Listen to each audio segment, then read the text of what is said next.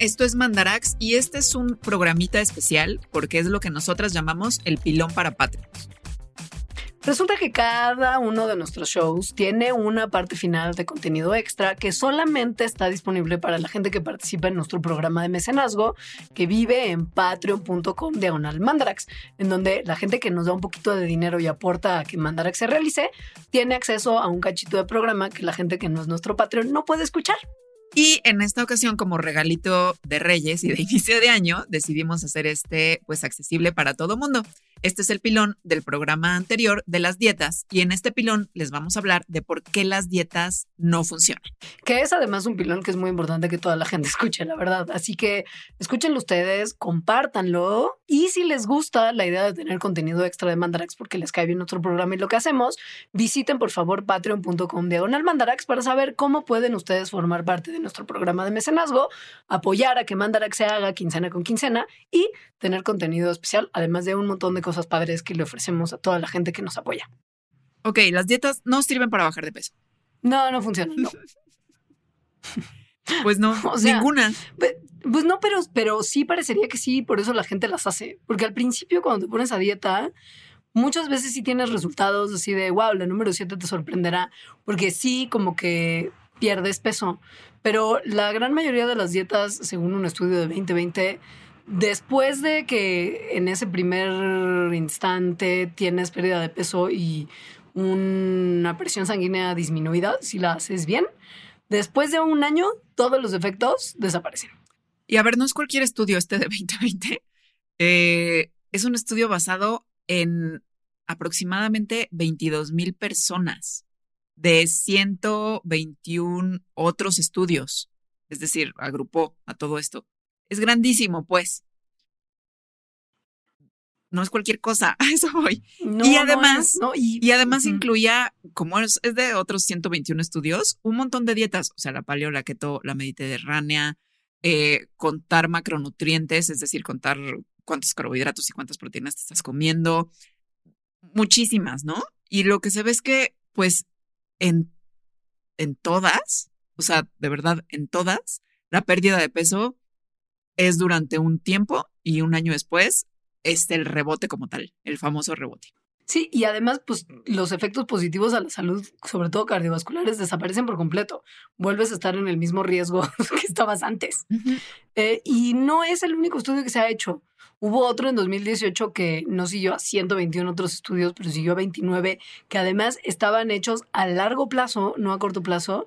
Mostró que más del peso que perdiste lo recuperas en dos años y que a los cinco años de haber hecho una dieta así tremenda, habías recuperado más del 80% del peso que habías perdido. Es decir, no sirve para nada. Si quieres perder peso y mantener el peso perdido, tienes que tener un plan que sea mucho más sustentable que el ponerte a dieta. Así es. Entonces, em, pues sí, porque como Sí, ¿por qué está ocurriendo esto? ¿Cómo entender esto? Ok. Hay varias razones que se creen que son las causas de que el peso se gane otra vez y que las dietas no sirvan en el largo plazo, que ni siquiera es tan largo plazo después de un año. cuando, cuando las personas se ponen a dieta y empiezan a perder peso, em, esta pérdida de peso justo es algo que les está motivando a seguir en la dieta, ¿no? Porque están viendo el resultado.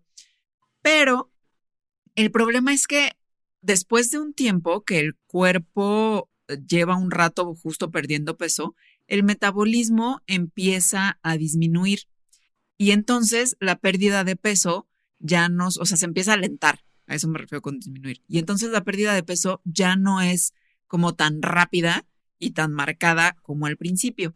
Y ese como motivación que tenían las personas ya no la tienen y además no ajustan sus comportamientos a ese desaceleramiento del metabolismo que están teniendo, lo cual hace que entonces el cuerpo empiece a usar calorías de una forma más eficiente y que por lo tanto lo mismo que estabas comiendo, o sea, las poquitas, el número de calorías que estabas comiendo, las usas mejor y ya no pierdes tanto peso Que suena bien. Está bien, porque es, O es- es no. como la forma que tiene tu cuerpo para, para no morirse de hambre. Exacto. Pero pues si estás tratando de perder peso, no está chido. Porque tu cuerpo lo que está haciendo es encontrar una forma de operar con menos calorías y te van a seguir sobrando calorías que se van a acumular como grasa, que es justo lo que no quieres que pase. Entonces, pues no, no es necesariamente funcional si no haces ajustes a tu estilo de vida. Y esto es lo que sugieren todos los científicos y todos los médicos que saben del tema tienes que hacer un cambio de vida total, Que no no nada más una dieta. Mm. No, ahí es donde las tasas de éxito de estos como personas con buenísima voluntad de querer perder peso fallan, Sí. porque no está fácil, o sea, nada misterioso, no hay misterio ahí, sabemos una vez más perfectamente lo que queremos hacer, que es comer bien y ejercitarse, pero no, la gente no, neces- no necesariamente lo hace. No, no, no pasa. Y lo que se ha visto que funciona mejor, o sea, como en este cambio total de estilo de vida que se necesita para perder y mantener el peso eh, en el lugar que querías, es el ejercicio. Es decir, que sí hay que combinar dieta y ejercicio, pero que lo más, más importante es mantener el ejercicio. Que una vez que ya no estás en esa di- en la dieta para perder peso, porque más eso va a pasar, no puedes estar en la dieta para perder peso siempre, la actividad física es lo que más interviene en que puedas mantener el peso en el que quieres estar. Es muy sencillo en el sentido de que mientras más ejercicio y actividad física haces sin ser como loco al respecto también, ¿no? Pero una actividad física en buenos niveles y ejercicio te ayudan a crear masa muscular mm, no cubierta de grasa, ¿no? Como Mm. sí, y mientras más sea tu cuerpo así, más elevado puede estar tu metabolismo. O sea, como que de alguna manera eso es lo que va a hacer que tu metabolismo siga funcionando al tiro y puedas seguir manteniendo tu cuerpo como lo quieres tener en términos de peso. Ahora, Y que además, ajá,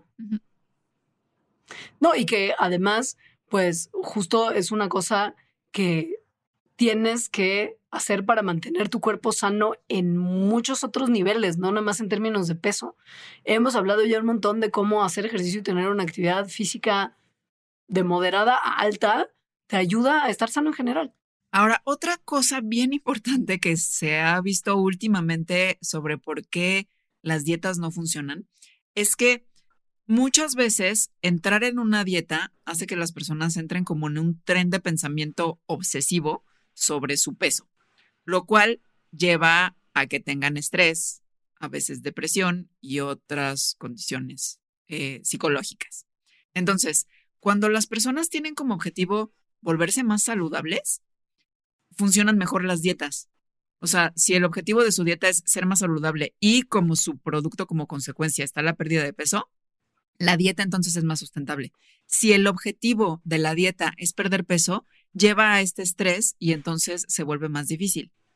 Y no nada más porque así nomás, sino que se ha visto tal cual como es que el estrés de una dieta puede hacer que la dieta misma no funcione.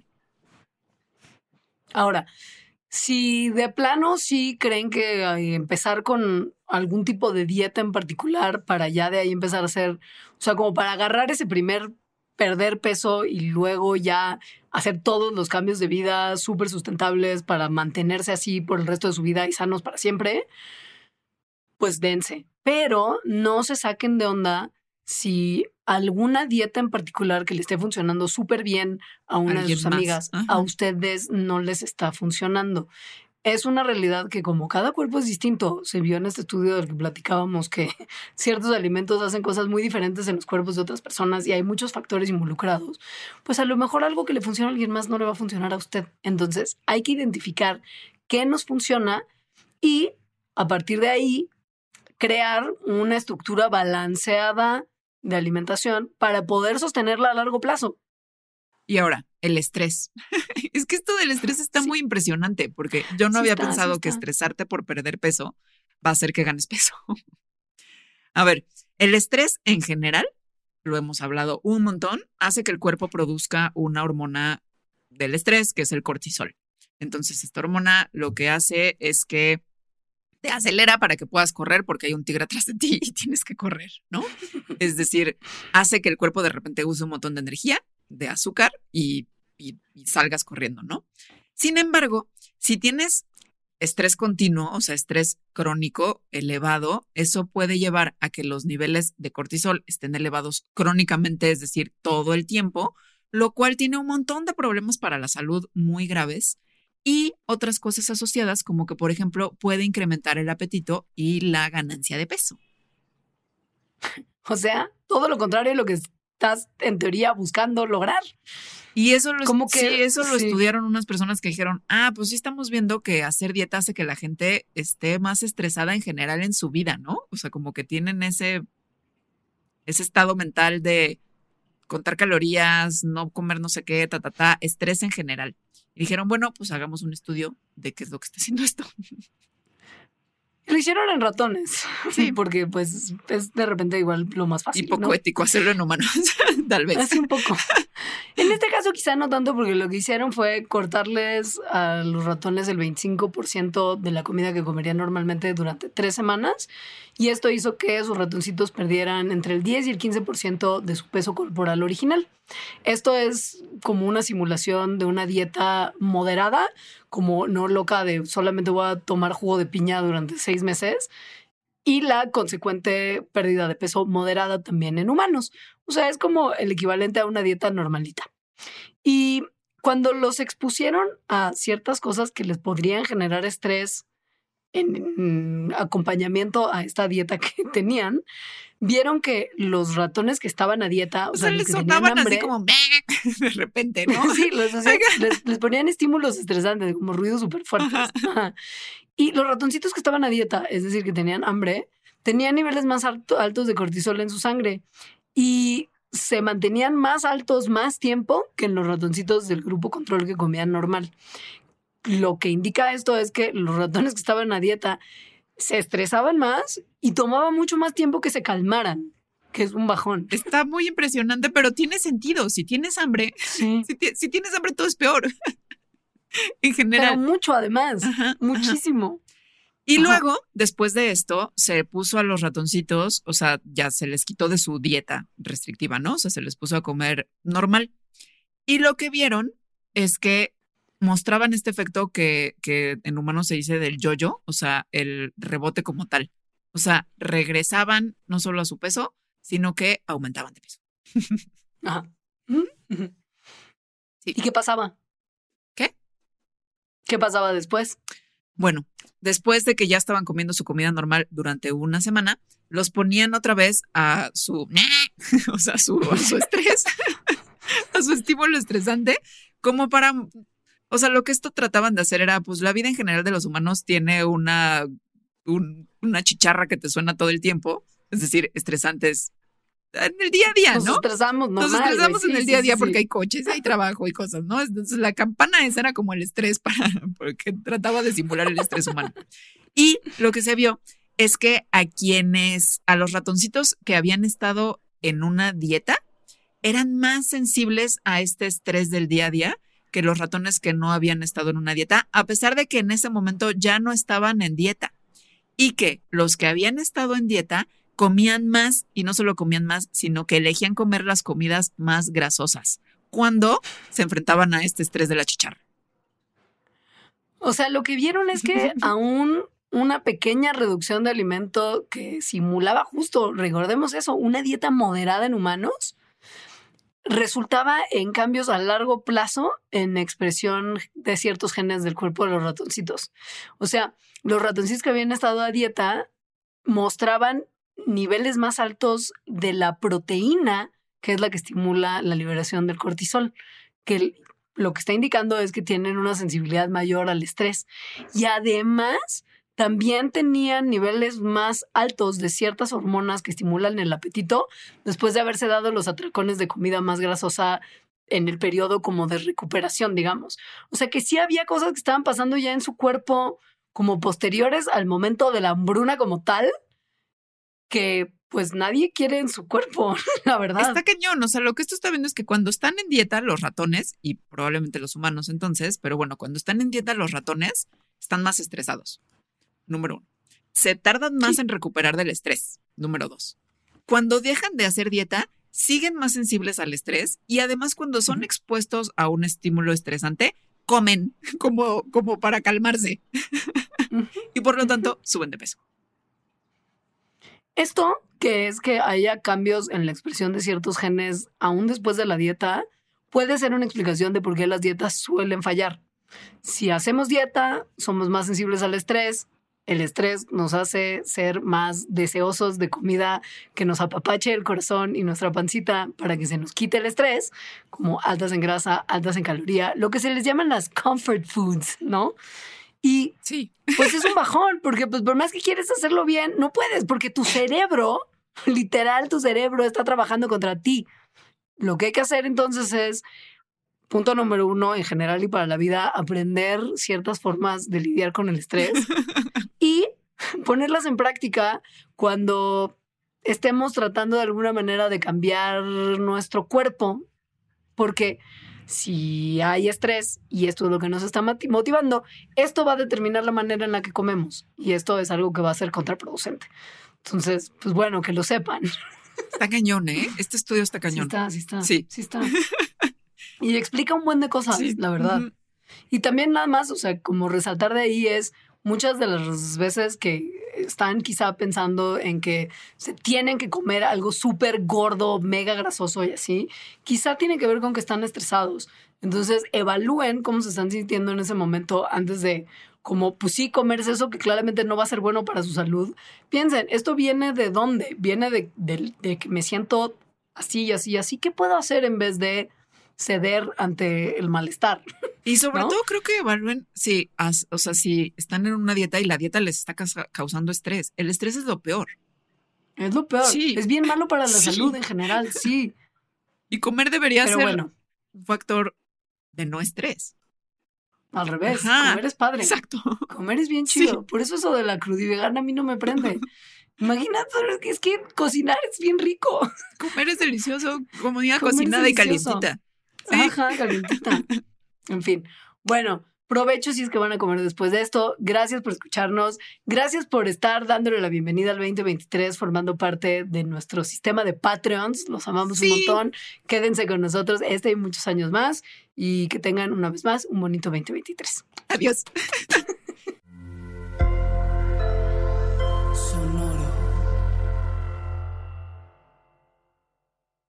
Expansión Tecnología. Gadgets lanzamientos, reportajes y el negocio de las tecnológicas. En 10 años, el metaverso aportará 5% al PIB de Latinoamérica. Internet ha representado muchos cambios para el mundo y la religión no se ha escapado de ello. Los mexicanos cada vez tenemos casas más tecnológicas. Todo en menos de 5 minutos. Top Expansión Tecnología. Xbox tiene una nueva multa. Adam Mosseri, director de Instagram. Top Expansión Tecnología. De lunes a viernes, a partir de las 6 de la mañana. Lucky Land Casino asking people what's the weirdest place you've gotten lucky? Lucky? In line at the deli, I guess? Aha, in my dentist's office. More than once, actually. Do I have to say? Yes, you do. In the car before my kids' PTA meeting. Really? Yes. Excuse me, what's the weirdest place you've gotten lucky? I never win and tell. Well, there you have it. You can get lucky anywhere playing at LuckyLandSlots.com. Play for free right now. Are you feeling lucky? No purchase necessary. Void where prohibited by law. 18 plus. Terms and conditions apply. See website for details.